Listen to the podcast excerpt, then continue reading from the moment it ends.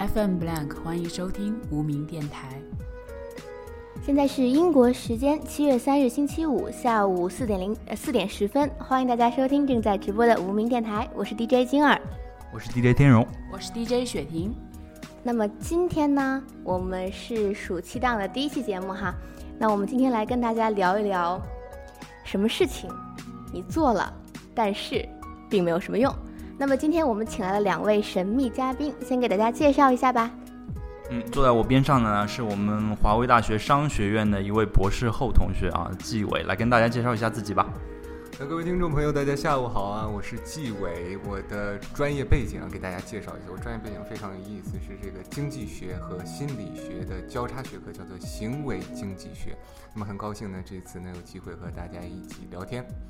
哇，听起来好厉害哦！那来介绍一下坐在我身边的这位美女哈，她是来自卡迪夫大学的。嗯，那灰灰来介绍一下自己。哦哈喽，大家好，我是灰灰，我在卡迪夫大学读研，是读物流管理学，呃，这个专业。好的。嗯，两位声音都很有辨识度哈。没错，很好听哦。啊，听众有福利了。嗯，那我们今天跟大家聊的话题呢是。有什么事儿你做了并没有什么用啊！欢迎大家在微信平台 Blank Radio 来跟我们参与互动，也可以在节目结束之后呢，登录喜马拉雅、荔枝和 Podcast 三个三方平台来收听我们今天的节目。那说起来呢，什么事情你做了并没有什么用啊？举个最简单的例子，现在炎炎夏日啊，很多人都是想减肥，对不对？很多人看了很多微博上的各种啊减肥的这个运动的一些。呃，动作呀，或者什么什么，呃，只要做这十个动作，你就能立马瘦五斤这种，然后或者是什么平呃二十一天减肥餐啊，什么很多人都看了这种，都使用这种，但是呢，一斤也没有减减下去，反而还胖了，有没有？没错没错，这种事情好像很常见，是不是？对。你为什么笑了，金儿？为什么要这样戳穿我？心很痛的。就这个这方面，我感觉我还蛮有经验的。就是之前因为一直很想减肥嘛，然后就各种去看那种帖子，但我发现那种急于求成帖帖子，真心并没有什么用啊。就是十天二十天这种，你不坚持，说什么去做运动，就是他们都说什么体脂都没有降下来啊什么之类的，然后别人隔隔了一个月以后再见你，发现你跟以前还是一样的嘛，是吧？对。而且我之前有个同学特别搞笑，他就夏天的时候，当时英国很流行一种蜂蜜。就是那个蜂蜜吧，就是特别浓稠，像蜂王浆一样的。然后他就说，你要是喝这个，然后你连着七天不吃饭，那个就让你瘦十斤，一个礼拜你就瘦了十斤。然后我就在想，如果你七天不吃饭，你不喝那个，你也能瘦十斤。就我的朋友喝了那个以后，然后第四天他就跟他说，哦，我现在觉得我好像一个风筝啊，在房间里就可以把我给放了一样。可能最关键的问题是，如果这个七天不吃饭啊，又不吃蜂蜜，可能就过去了。哦，对对对对对，他可能第四天都出现幻觉了，感觉是一个风筝，人就直接挂掉了。其实这这个是不健康的一些减肥方法，对吧？嗯。所以就是没什么用。那而且，那雪婷介绍一下你的减肥方法。我的减肥方法不太健康了，反正，反正我觉得就是说减肥，尤其在夏天嘛，其实夏天大家都会自然的瘦两三斤嘛，因为天气这么热，食欲也不太好。对啊，你就可以说把正餐的米饭啊替换成一些什么绿豆、红豆汤啊这样子，你可能一个夏天你自然而然就会瘦个两三斤吧。啊，这个是比较自然的减肥。那如果你是想要一个大幅度的二十斤左右的这种，呃，那。基本上也就是节食，节食可以帮你了。那种运动的话，我觉得比较像是，呃，塑形方面比较有用。但是你如果你想通过运动去减肥的话，嗯，我觉得这个成功率不是那么高啊。我个人的经验，嗯，可以运动加上节食，就是我我我现在就在做这件事情。哦，对啊，我们基本上天荣就觉得在这惊叹，哇，天荣又我们天荣感觉已经瘦快瘦了快二十斤了。对，差不多就是，其实我是，呃，开始运动嘛，每天都去游泳，然后游完泳之后，晚上就其实没什么食欲，就少吃一点晚上，对，然后就能瘦一些。这游游完泳不应该饿吗？怎么会没有食欲呢？就就是累的，就是没有力气再吃饭了，就累，已经累的张不开嘴了，是不是？对，举不起那个筷子了，已经。哦，这样。就躺下平躺着，然后就晚上过去了，对吧？那你们觉得除了减肥这件事情以外，还有什么？就是你觉得做了以后，你觉得好像对你对你的目标来说没有什么帮助的？哦，有一个，就像刚才雪婷提到，就是大家在网上看到那些帖子啊，什么减肥的，然后一般都会先转一个，写个马克，然后后面可能也就对吧，然后收藏一下，然后后面就啊，大家自己心知肚明，对不对？对对对，我觉得尤其对于我来说，就是这个做菜，我各种就是微博里面分享、收藏那种菜谱啊，什么呃十个方法做做出教你做不用锅炉灶也能做出特别美味的菜，什么电饭煲菜谱啊，然后什么各种各种寿司啊，什么吐司啊，什么各种。哎呀，反正我就转发了很多，我 mark 了很多，可是我做来做去还是只有那几样。其实如果有一个非常啊非常好的增加这个做菜自信的这么一个方式，你找几个英国人来家里做客，这些人没见过什么世面，知道吗？你随便做一个汤，哎呀受不了了啊，总算吃到土豆以外的食物了啊，非常的高兴啊，高兴吃完了之后你就信心大增，说不定你的厨艺也会增长。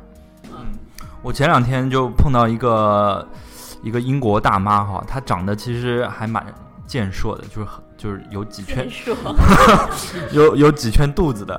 然后我问他，就正好一起吃中饭的时候，他就我就问他，你怎么不吃肉啊？啊、他说，啊，这个肉不好吃。那我问他，你是不是那个素食主义者啊，vegetarian 啊？他说不是素食者，但是他以前是是那个素食主义者。然后我问，那怎么从素食主义一下子不素食了呢？然后他就说，有一次有一个中国的朋友带他吃了一顿饭，他说他做了五道菜，就跟他说，你吃完这五道菜再来决定你做不做素食主义者。然后他吃完这五道菜就说拜拜，素食主义者，拜拜。哎，说到这个，我特别有发言权啊！就是我之前复习的时候，在图书馆呃复习，就是那个时候我们都叫外卖嘛。然后华为呢这边有一个外卖叫“欢乐小厨”，大家都知道的啊，就是十这个菜谱里面的十样菜呢，其实做出来都是一种味道、一种颜色的。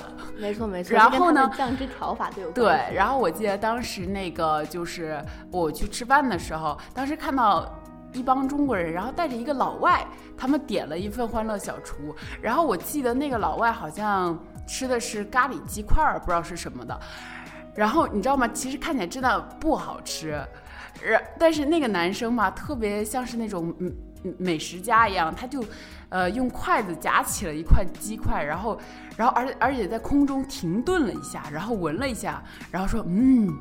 That's nice，就是那种你觉得很奇怪，这种外卖有什么好吃的？然后，然后，但是他觉得就是发自内心的赞美啊，所以我觉得，就是有几个英国人跟你一起来做菜，或者来品尝你做的菜，绝对是能增加你料理的这个自信心的。不错不错，多认识点英国朋友啊。在在在这个福福国，对吧？嗯这个吃饭真的是一个大问题，我觉得，就是平时真的是吃不到什么好东西哈。嗯你在英国这么多年有什么感悟吗？英国，英国这么多年的感悟，实际上最大的感悟是厨艺上升了。我来之前真的，我不知道大家可能都有共同的感觉，来之前根本都不会做饭，然后来了几年之后，哎呀，怎么样从开始啊，这个往锅里边放油啊，放菜，做出了各种的黑暗料理啊，其中的痛苦只有自己知道。但是经过了比如说几个月的这样的磨合，架不住是吃货呀啊，这个厨艺是越来的越长进。我不知道你们有没有这样的感觉？你现在有什么什么那个拿手菜吗？我现在有很多啊，有很多，我说出来，我说出来，你们可能都惊讶啊，什么这个土豆炖牛肉啊，这个什么什么这样的这个这个红烧肉啊，各种的啊，各种各样的这样的菜，我以前都想都不敢想的菜，我竟然都能做出来啊！这最关键的，做出来竟然还有人敢吃啊，这是非非常棒的一种体验。嗯，那在在我这方面啊，我就发现我的经验和你们完全相反。我在国内的时候呢，就做菜特别好吃，然后我过来以后，我的室友他们都不太会做菜，但是当他们开始过了几个月以后，我发现他们的厨艺都超级高超，然后我再一吃我自己做的菜就。真的就特别难吃，难以下咽，因为就一个味道，你知道吗？所以我现在都不做菜了，我专吃他们的，这是因为你遇到了一个非常棒的室友的缘故。是吧？啊是吧？突然觉得好幸运，好像周围几个都是这样的。嗯，我看这个金儿就像这个，对吧？每天晚上在微博上发一张经常今天做的菜，对吧？这真是毒瘤，这个是朋友圈的毒瘤。我还记得昨天是凉拌凉拌鸡丝，是不是？哎呀，怎么都被你们发现了呢？然而并没什么用，对吧？对，你们也就看看，对不对？哎，金儿，你做了以后你自己吃不吃？嗯，我自己吃啊，但是就是还是觉得大家吃的比较开心，是吧，灰灰？你是不是自己做饭别人长胖那种类型？对，太心机了，怎么办？夏天来了，就是陷害别人啊，陷害别人，通过吃饭陷害别人。那除了我觉得除了？除了除了这样的做饭的这样的这样收藏啊菜谱啊，这其实有时候这个的确没什么用，自己也靠自己慢慢的摸索，完全靠菜谱上这个做的话，第二次就忘了。还有很多的像收藏啊，类似于这种这个网上，比如说看了一本非常好的书啊。暗下决心写下我今年一定要看多少多少本这样的书，然后存下来，然后这个第二年呢，拿出了第一年的清单一看，基本上一本都没有看。我不知道你们有没有这样的感觉？我太有这样的感觉了。我之前在微博里面分享过，什么一个优雅的女人一生需要读的二十本书。然后呢，我有一次就是倒回去看我自己的微博嘛，我发现这篇微博我居然分享了五次，我分享了五次，但是我一本都没有看过，还记得书名吗？不记得。就是你有一颗变成优雅女人的心。对我非常有这样一颗心，但是我永远只是分享那个微博，我连图片都没有点进去看过。其实除了书以外啊，整个这个只要是跟做计划有关的东西，尤其是这个做的非常大的计划，比如说这个一天给我们安排的特别满的这样的计划，我个人来讲的话，我觉得都非常难以完成。比如说每次的这个学期开始啊，包括是一个崭新的开始，我们都会做计划。不是你你习惯做计划吗？就是我以前挺习惯做计划，但发现这个计划赶不上变化，然后变化又赶不上自己的这个脑洞的变化，然后就真的就就不太做计划了。但是最近啊，就是发现呃，很周围很多朋友都有这个拖延症，不知道你有没有拖延症？拖延症，你我的确是啊，我的确是发现这个这是一个非常非常大的毛病啊，而且他们经常说什么拖延症晚期啊，晚上就不睡觉，白天就不起来，嗯、我这深有体会啊，就这怎么睡觉好像就有一种我亏了的感觉。那那你有什么给听众的建议呢？这个我的感觉啊，我的个人的体会是，晚上这个如果是睡不着的话，主要是由于白天的运动量不够大。那有一次我非常啊，我不知道这个可能这个天荣经常去运动啊，我有时候这个运动量跟不上去。有有一天我就这个整天的去打羽毛球啊，去打羽毛球，打了很长很长时间，打了两个小时，哎呀，满场飞啊。然后回去之后啊，直接晚上就昏厥过去了，嗯、昏第二天就半身不遂了啊，整个整个浑身没有不疼的地方，这是缺乏运动的表现。所以如果你晚上真的睡不着觉的话，我的建议是啊，白天大量的运动，这样的话晚上一定会过去的。哎，我觉得纪委说特别有道理。我觉得像那种就是呃有拖延症，然后高度不自律的人呐、到晚上就属于那种嗯，其实他一整天都效率不高，完了以后到晚上就开始后悔了。巨后悔，然后后悔了就开始上微博分享一些鸡汤来鼓励自己，第二天重新振作。然而这并没有什么用，你知道吧？你真的没有什么用，你在分享那些鸡汤，然后你鼓励你自己，唉，反正我经常这样子做，真的是高度不自律的一个人。而且由于鸡汤啊，这个分享鸡汤分享的过于晚了，第二天结果又睡过了。对对对，又没有起来。说到早上起不来，你们有没有这样的经历？就是自己那个闹钟啊，就是比如八点的闹钟，你八点零二再定一个，八点零五再定一个，这个这个手机上这一页全是闹钟，就是一页大概十五个闹钟，然后然后并没什么用。对我真的不想给你们看我那个闹钟那那个页面啊，真的是，我记得当时考试的那段时间，大家不是每天都要起来复习嘛，然后晚上睡过去了，早上起来以后想啊，明天早上一定要什么七点多起来，因为当时学校是二十四小时的这个 library 都开着嘛，然后明天早上七点钟起来，然后什么跟大家一起约好去看书，然后早上起来啊，闹钟响了，一看啊，七点零三啊，不行，头好晕啊。然后给同学发条微信，起了吗？没有，我好困啊。哦，那行，那我们再睡一会儿吧。然后，啊，静儿，你这还是会看到那些闹钟。我经常就是设了满屏的闹钟，十几个、二十，后来我设过最多的一次是十五个吧。然后我第二天是完全不知道闹钟响过，我甚至以为是我手机坏了。结果我早上起床的时候，室友说。呃，那个慧慧，你的闹钟是不是一直在响啊？为什么你都不按掉啊？然后后来就发现是我可能按掉了，我也不知道了，所以导致我第二天立马就去那个超市买了一个就是纯的闹钟回来，你知道吗？专门买了个闹钟吗？只有那种才有用了。哎，我刚想说对付你们这种就是。就是早上需要手机设十几个闹钟的人来说，传统闹钟才是最有用的。那个玩意儿就是你你它响了，你摁它，它还是会响，然后还是立马响的那种。手机有的时候你可能你自己不自觉，你就不知道摁到什么键，完了以后它就不响了。结果你发现将来发现和这个灰灰啊没没有掌握住这个起床的这个这这样的这样的习惯，结果他的室友所有的室友作息都非常的好啊，一到早上自动就醒了。那好，那我们要不先进一段音乐，然后回来以后再跟大家聊一聊新的。嗯，嗯，好，这首歌呢是来自啊陈洁仪的《从前的我》，希望大家能够喜欢。心里的呼唤总在徘徊，风中的云彩。他向我走来，远处那个人还在等待，熟悉的声音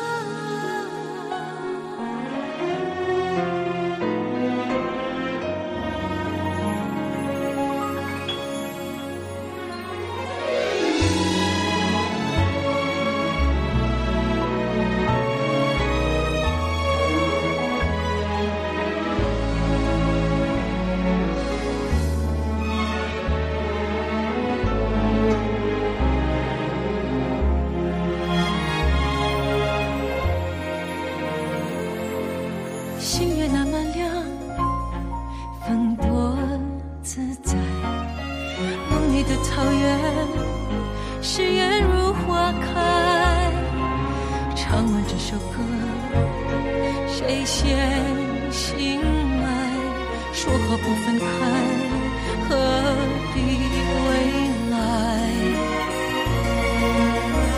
你说你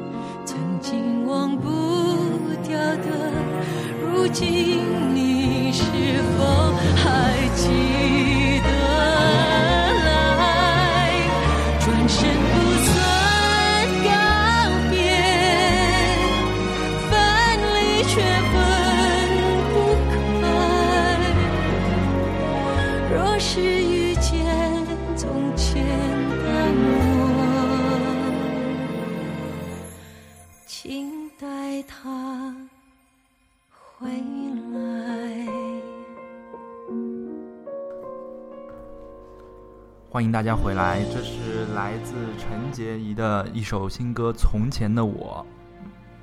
嗯，那我们今天的主题呢，就是聊一聊，呃，咱们生活中发有一些什么事儿，咱们做了，呃，是为了达到某一种目的的，然而你做了这件事情却并没有什么用。哈，那我们呃前半部分我们讨论了，比如像是减肥呀，然后做菜呀，做定计划呀这种事情，啊，感觉好像做了以后没有什么用。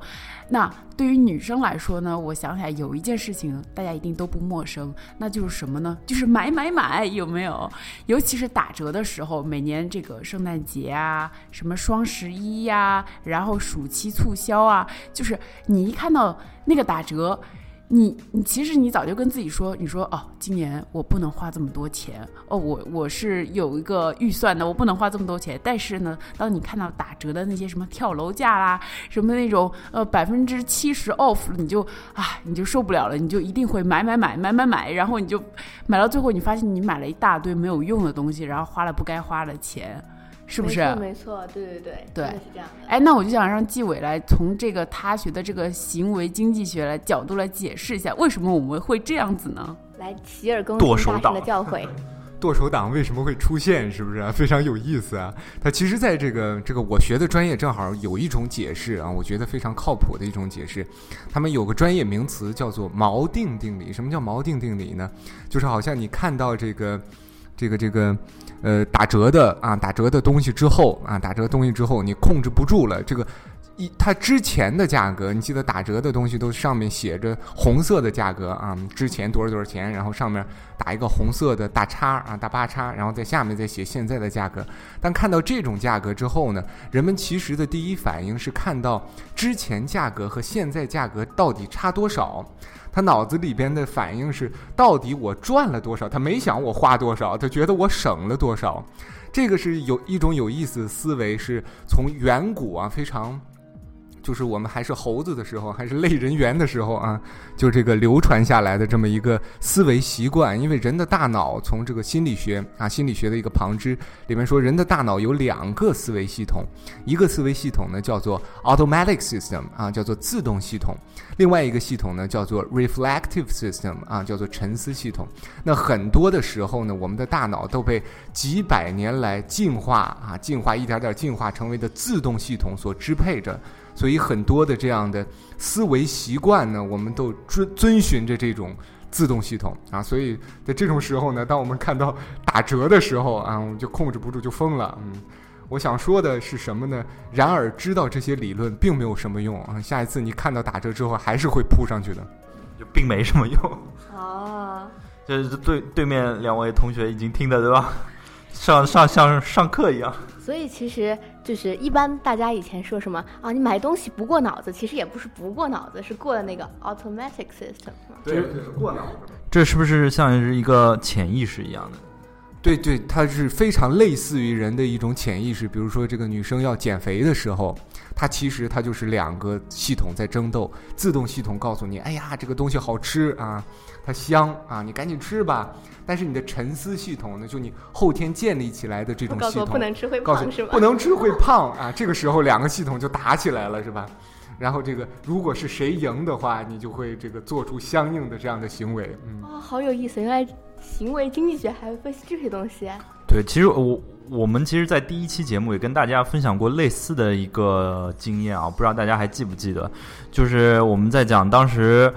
这个女生怎么追男生的时候，对吧？也讲到过这样子类似的一个心锚一样的东西。对对对对对，还记得。让女生呢，在男生的这个潜意识里面建立一个这个心锚，就是我们当时给大家举的一个方法呢，就是两个人借书。对对对，还记得，就是女生向男生借本书，然后男生在还他书这个过程，就是就建立两人之间的一种信任嘛。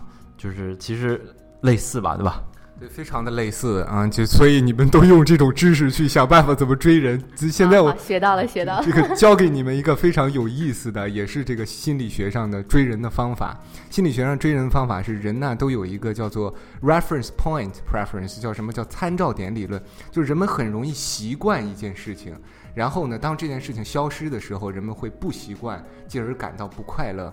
那如果追人的话，比如说这个某某男生啊，看到了一个他的女神，嗯，这个非常的喜欢，他要做什么呢？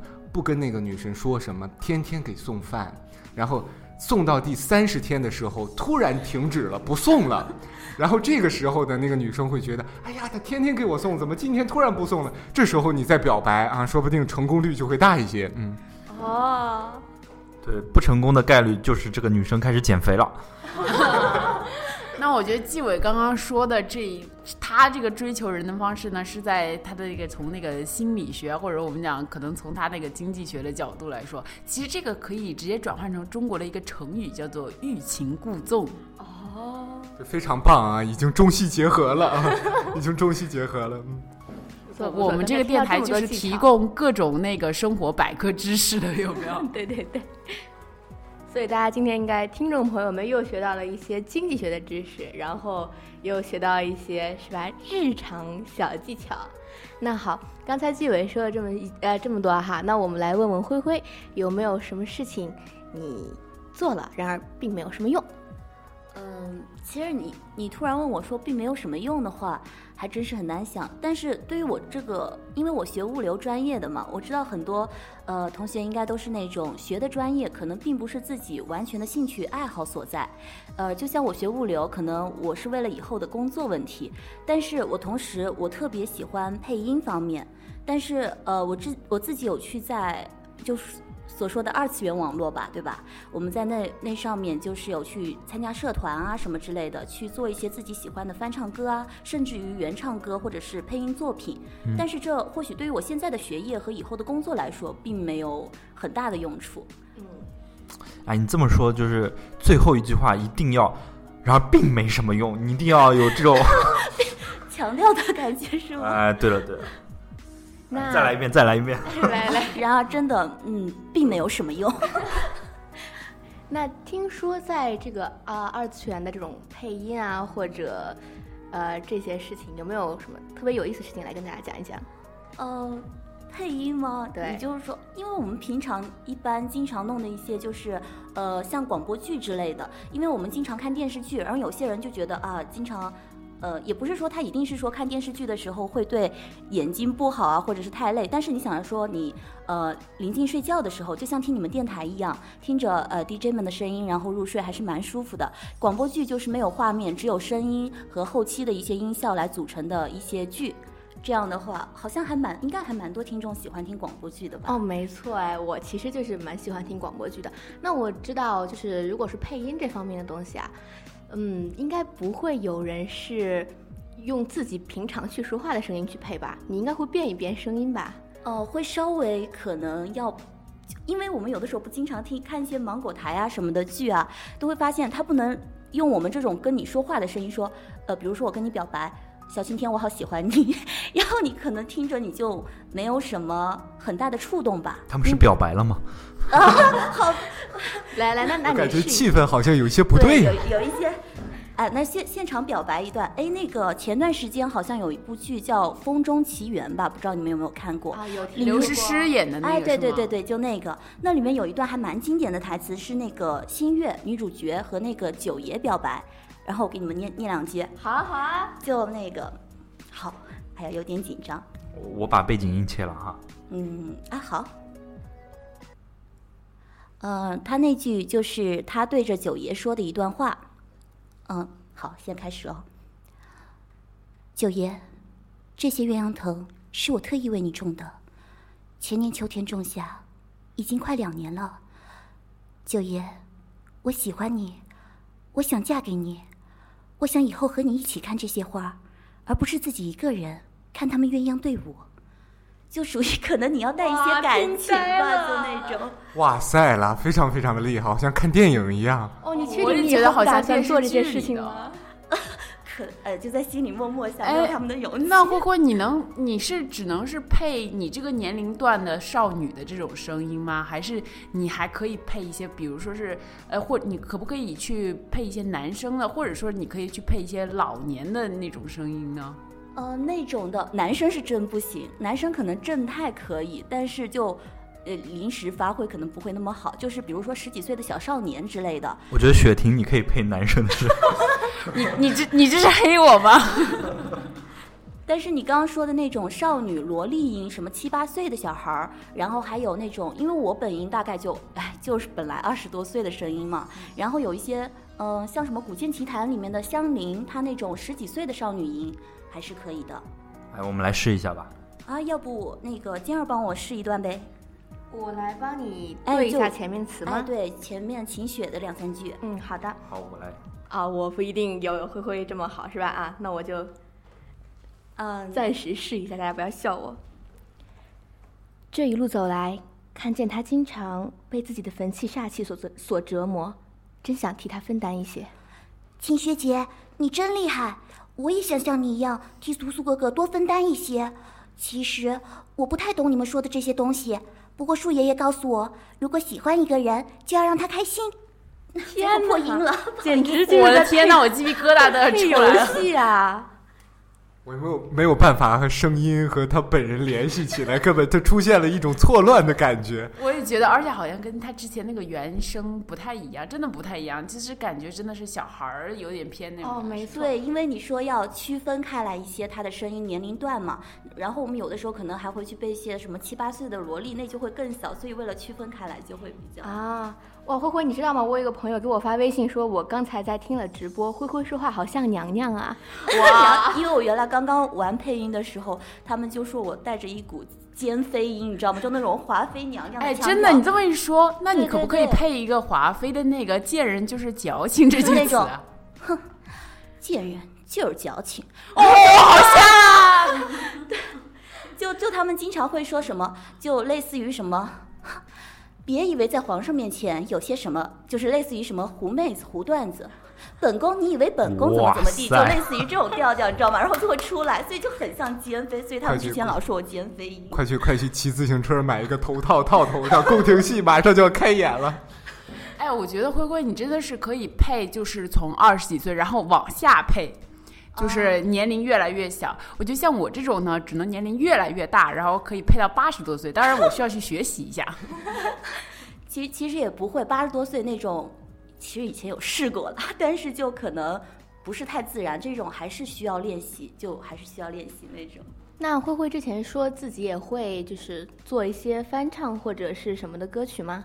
嗯、其实我唱歌不太好，因为我高音什么的都上不去，你知道吗？所以我都是，呃，像现在在玩二次元网配，还有翻唱，那个很多朋友都是，像我有的时候做策划，我就是去找去找那种写词的妹子，或者是写词的朋友。帮忙写好词，然后我再去请那种比较专业或者是唱歌比较好的朋友来帮我唱，然后再去请后期朋友做做完后期再来发布。嗯，那这次灰灰呢给我们带来了一份他和他的朋友们合作的作品，让我们啊来听一下吧。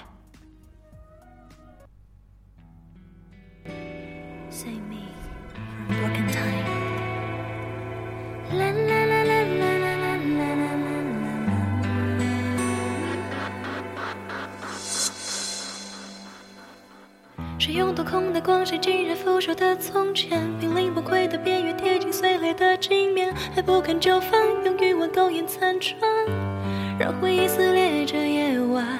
光与云流逝之间，黑白颠倒的时间，让我与你的秘密重叠在同一张脸。谁能够分辨谁蔷薇令人迷恋，还是玫瑰更加耀眼 Stand by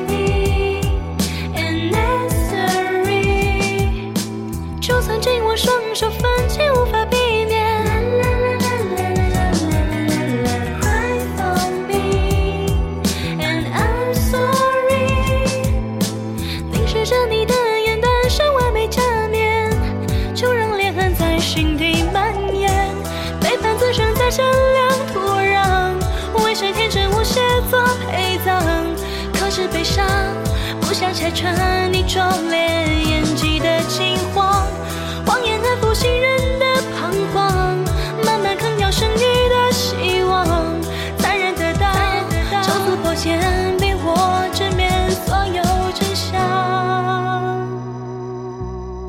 两个人的剧本中有他的变数横生，无论主动或被动，都像难测的战争，被输赢操控，舍弃了所。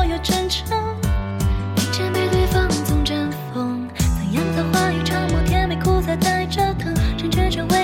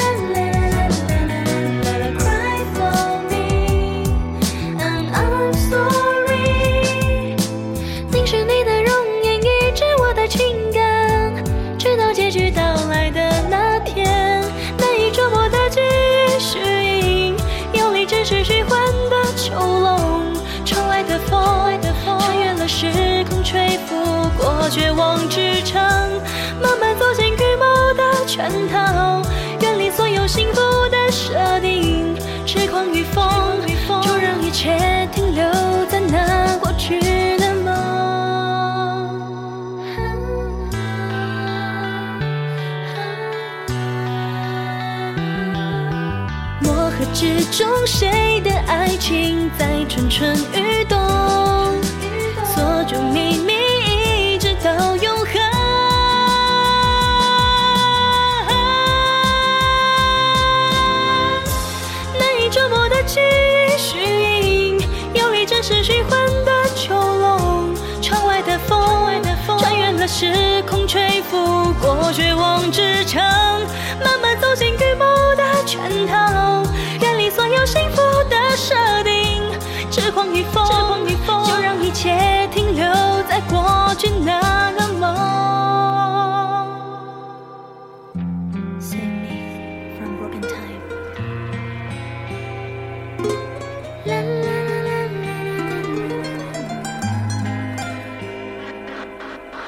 刚才大家听到的是啊、灰灰和他的朋友一起制作的一首歌哈。那现在我们这一群人，大家都对这个二次元的世界很感兴趣。那灰灰能不能给大家介绍一下，在什么平台或者是有通能通过什么渠道听到这些，就像你们做的这种广播剧啊或者歌曲呢？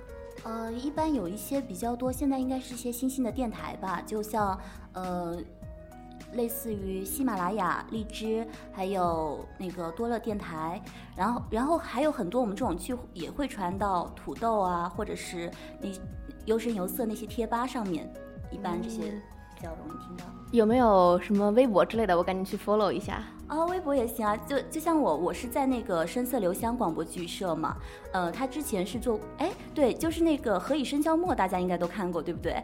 然后前段时间很流行，之前在电视剧还没有出来之前，小说出来的时候，深思留香广播剧社当时他们就做了那个《何以笙箫默》的广播剧，当然当时我还不在里面，所以我没有参与到那里哦我这个在喜马拉雅上看到过，大家知道点击量有多少吗？那个那个第一集的点点击量好像上十万了，已经。那广播剧是《何以笙箫默》的吗？对，应该是有很多就原著迷都会去听这个吧，对吧？嗯，没错。哎，那我们刚刚就是讲了很多啊，这个做了然后并没有什么用的事儿。那现在已经是七月了嘛，那六月初的时候咱们那个高考结束了啊啊，然后最近应该很多人就是应该什么分数线出来了，或者自己的成绩出来了，然后那个准备要去就是开始收那个录取通知书了吧？应该。那其实我觉得。很多人应该都是高考完了以后，就高考之前都是学霸，什么每一科都都很精通，然后就是学特别好。然后呢，一高考完，一上大学就就发现你之前学这些知识一点用都没有，一点都派不上用场。哦，没错没错，就以前看过一句话，说高考是人，就是好像是这辈子的知识巅峰了，有没有？其实我最近看到一个视频啊，就找到英国这个各个大学的学霸们啊，剑桥啊，还有伦敦政治经济学院呐、还有好像格拉斯哥的一些博士们啊，去坐在一起去做这个高中的这样的高考的题目，中国高考的题目。对了，然后拿到了这样一个这个卷子，上面有很多的数学题，然后给这三个学霸急的是抓耳挠腮啊。第一个，这个尤其是剑桥和 LSE 的啊，伦敦政治经济学院的这两个学霸，看到了这些题后啊，一开始还表示非常的鄙视，当做到一半儿做不出来的时候，就抓耳挠腮啊，觉得中国的高中生怎么会会回答这样的数学问题呢？大惊失色啊！说到这个这个高考题，我嗯，你们现在还敢回去做一下高考题吗？哎，我还真就做了一下，打脸吗？啊、其实还好，就我做完了以后，就其实挺感慨的，你知道吗？就是我做的是今年的北京高考的题，然后就发现，因为北京高考其实还是蛮简单的，但是我以为自己会忘得差不多了嘛，但是我发现还是可以做，就是以前包括以前可能就是做的不是很好的，现在好像居然能做出来了。虽然我不知道标准答案，但是我能做出来啊，然而并没什么用。然而并没有什么很有用可能是错觉啊！结果你一对答案，发现全做错了。而且你那应该是比较多是数学方面的东西吧？我觉得那种可能方法性学到了以后，你就比较不容易忘。但是如果相对相对于其他学科，像什么历史啊、地理啊，嗯，你现在真问我，我真是 基本上都答不出来的那种。但我觉得去了解一下这个世界地理啊、历史啊、政治啊这方面的知识还是挺有用的。没错没错，我之前高二的时候要参加就是全市的会考，然后就是文科什么的嘛，因为我学的是理科。然后后来就在想说，嗯，为了我以后的知识储备，为了我以后可以让别人觉得我是一个很有才的女生，我一定要把这些东西全部都记下来。然而我的确全部都记下来了，而且考了 A。但是现在我记得当时考完试一个月以后，别人问我鸦片战争是什么时候，我就已经懵掉了。哎，说起这个，我就想我以前上中学的时候，经常呢做一些数学题，哎，当时好难啊，觉得，然后那些物理数学题，然后我当时就在想，我以后用得着这些吗？我以后不过就是出去买个菜，买个菜我需要算这些，算算这些几何这些东西吗？后来发现其实你。嗯，做这些数学题呢，它倒是真的不会说这么多的，就是真的原题会应用到你的生活当中。但是我感觉做这种东西特别能拓展人的思维啊，对不对对，没错，就思维方式这些东西。嗯，雪婷是什么时候开始想到以后就是自己出去买个菜？我我一直都是这么想的，我一直不觉得我以后的生活会跟数学有什么关系，顶多的关系就是我去菜场买个菜。你还可以啊，这个打击一下算命的，上知五百年，下知五百载，来把这道微积分题做了。所以呢，所以在这个很多的啊，很多的这样之前学过的知识，到现在并没有什么用。实际上，刚才说了数学，我觉得数学也不完全是没有用。这个，我我要我要为啊，广广大的博士和博士后的这一顿群聊们啊，这个这个争取一下，因为数学有时候它改变了我们的一种这个思维的方式。比如说之前学文科和学理科的，比如说这样的人思维方式啊，有有些许的区别。这很有可能，我觉得很有可能是由于他们学的这样的专业不同啊造成的，潜移默化的给他们改变了。嗯。这个我深有同感，因为我像我这个人啊，呃，就是数学思维不太好，然后我平常想问题就是特别乱，我觉得特别复杂。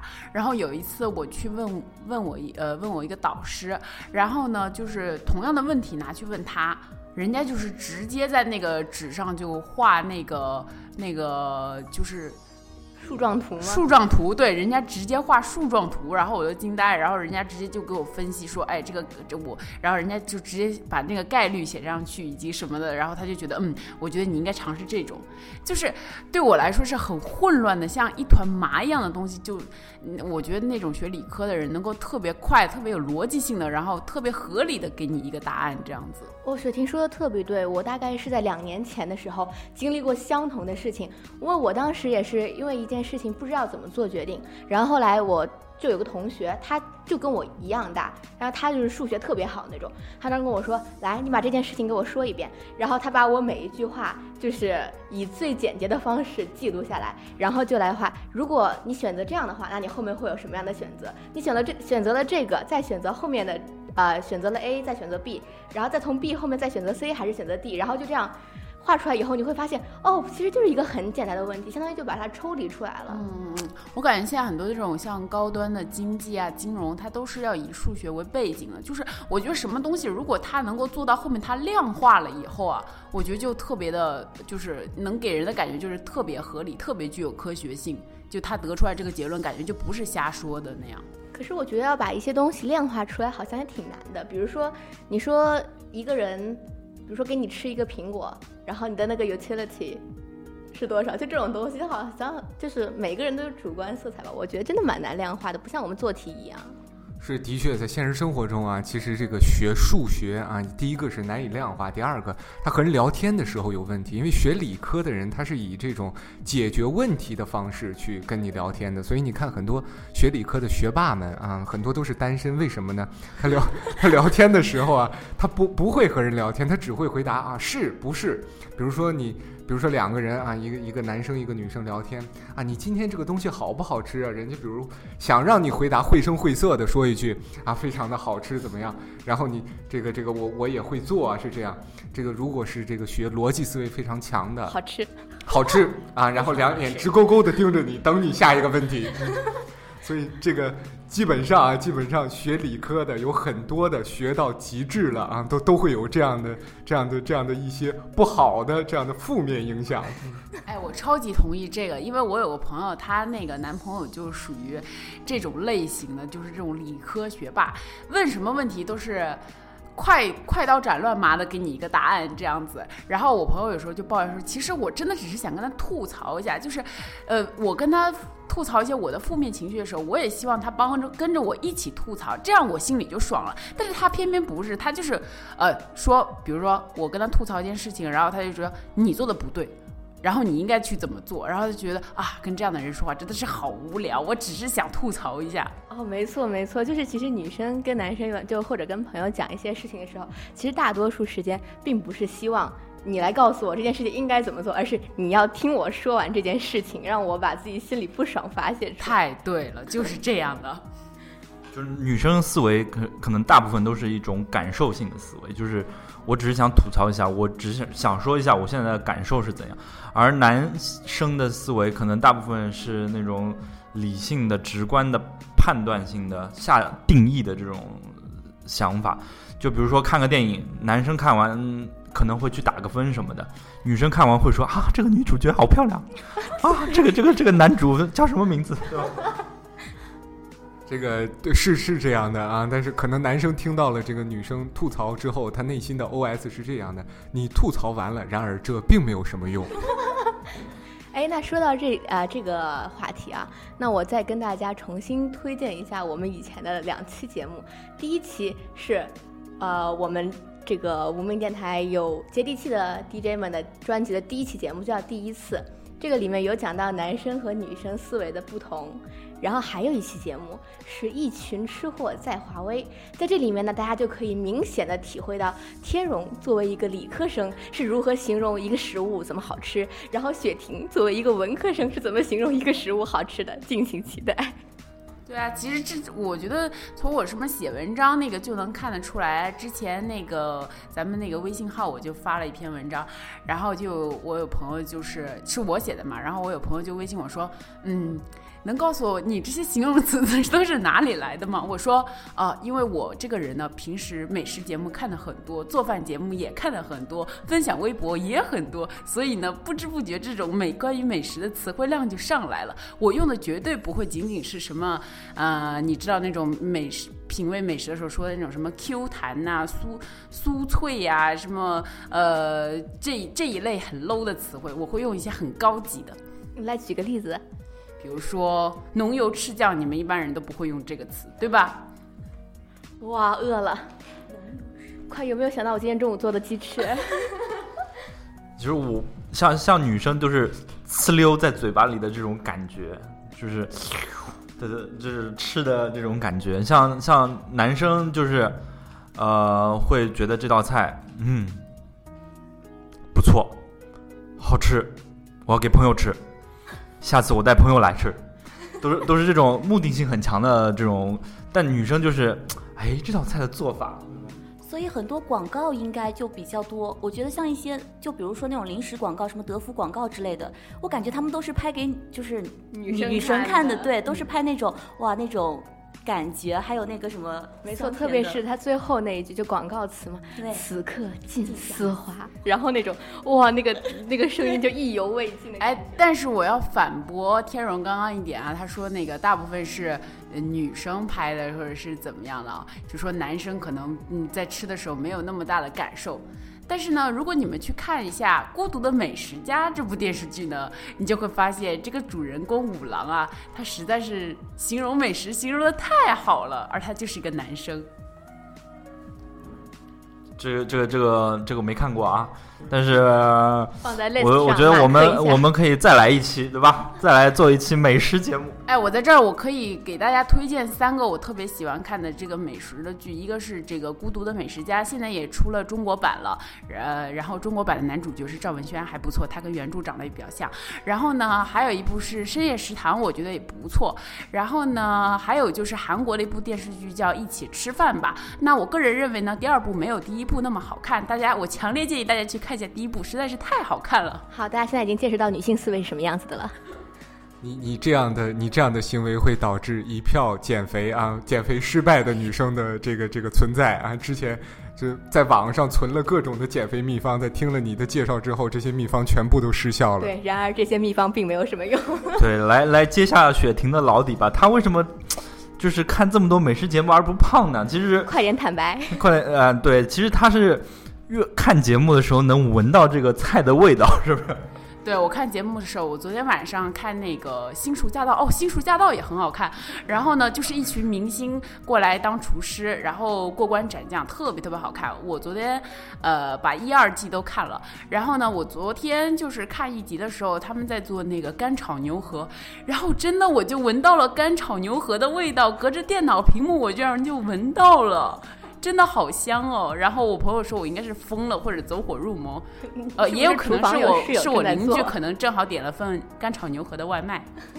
这其实都是你脑补出来的。对，反正哎呀，我就是一个很爱看美食节目的，任任何的美食节目我都很喜欢看。他们应该请你到外外景主持人啊，那些经常我经常看到一些台湾的外景的主持节目，这个一吃了一个东西之后，整个眼睛都明亮了起来啊，整个身子虎躯一颤，是吧？我的天哪，我这辈子没吃过这么好吃的啊！找你去，这个食物肯定大卖。大家可以什么看一下《中华小当家》，然后里面就可以学他们怎么夸别人做菜好吃。对对，反正哎，一说到美食这个东西，我会滔滔不绝的，完全控制不不下来。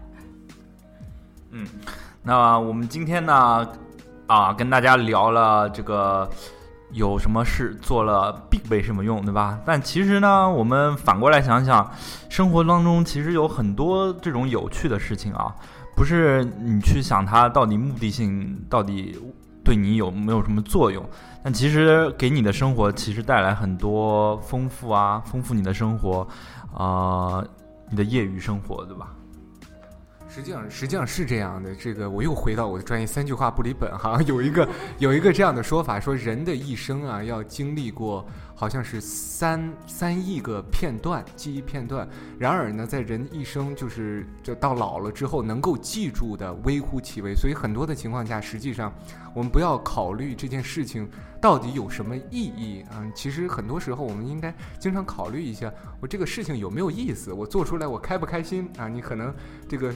收藏书啊，你你在那一瞬间你是感觉到非常快乐的，或者看别人减肥成功啊，你也有一种被鸡汤洗礼了的感觉啊，好像用鸡汤冲澡的感觉。嗯，这个在这个过程中，如果你是快乐的话，就不要过多的去想它的意义怎么样啊，快乐就好。哦，我非常之赞同纪委的话。你看博士后说出来的东西就是不一样。那么我们这期节目也一样，虽然我们的这个题目叫“什么事情你做了，然而并没有什么用”，然而大家听了这期节目呢，其实也并没有什么用，但是大家开心就好啦。嗯，就是丰富丰富我们的生活，然后把我们这个记忆充实啊。很多时候就呃，别人会说你这个不务正业，说你这个你为什么不干点正事儿？但其实这些事情呢，真的是会对你未来有很多帮助。像我们做电台的，对吧？嗯、在未来说话就越来越好了，是不是？啊、开阔了大家的视野。今天知道这个广播剧这个广阔的天堂哈二次元世界，二次元世界。对对对，就像而且说像配音这些，虽然说对目前的学业和生活也许并没有很大的用处，但是也有不少同学，呃，我认识的社团里面的朋友，他们本行也并不是学配音的，但他们真的就是兴趣足够大，毅力也足够强，就真的一直坚持，然后到最后去真的做了配音啊，或者是传媒这方面的工作，就对以后的工作还是看你的过程，对吧？所以嘛，借用 TVB 的一句名言啊，就是做人嘛，开心最重要，对不对？做人嘛，开心最重要了。你这个电视剧的确没可 没少看，名言都借 TVB 的。嗯嗯嗯，好，那我们今天节目呢也快进入到尾声了啊。那我们在节目的最后呢，也给大家说一声，我们在暑期呢会每两周会给大家播出一次无名电台的直播节目。那在第二天呢，也会上传到喜马拉雅各个第三方平台。那两周后呢，我们也是在同样的收听的频率跟大家再次见面。好的，那么在节目的最后，给大家送上一首歌，然后我们就 say goodbye 啦。嗯，那这首歌呢是来自卢广仲和葛仲山的一首《秘密》，希望大家喜欢。拜拜，拜拜。拜拜。拜拜。